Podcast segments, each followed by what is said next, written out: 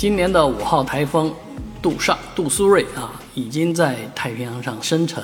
它的影响目前还比较缓慢啊，因为它的轨迹实在是太慢了。而这个杜苏芮作为一个非常巨大的台风来讲的话呢，它会在行进的过程当中集聚力量啊。目前最多的倾向最多的这个预测是，它将会在台湾啊，台湾的东部沿海登陆。啊，但是也有一个新的一些说法啊，特别是一些网上的人员呢，呃，预预测判断这个台风杜苏芮会直接北上啊，极大可能会是在上海登陆啊，有可能是影响上海，在上海登陆的第一个台风。今年啊，当然我们刚刚经历了一次特别大的这个暴雨的侵袭和影响。那么台风对对于上海来讲影响肯定是会很大的，而在这个防汛防台的这样的一个准备当中呢，其实大家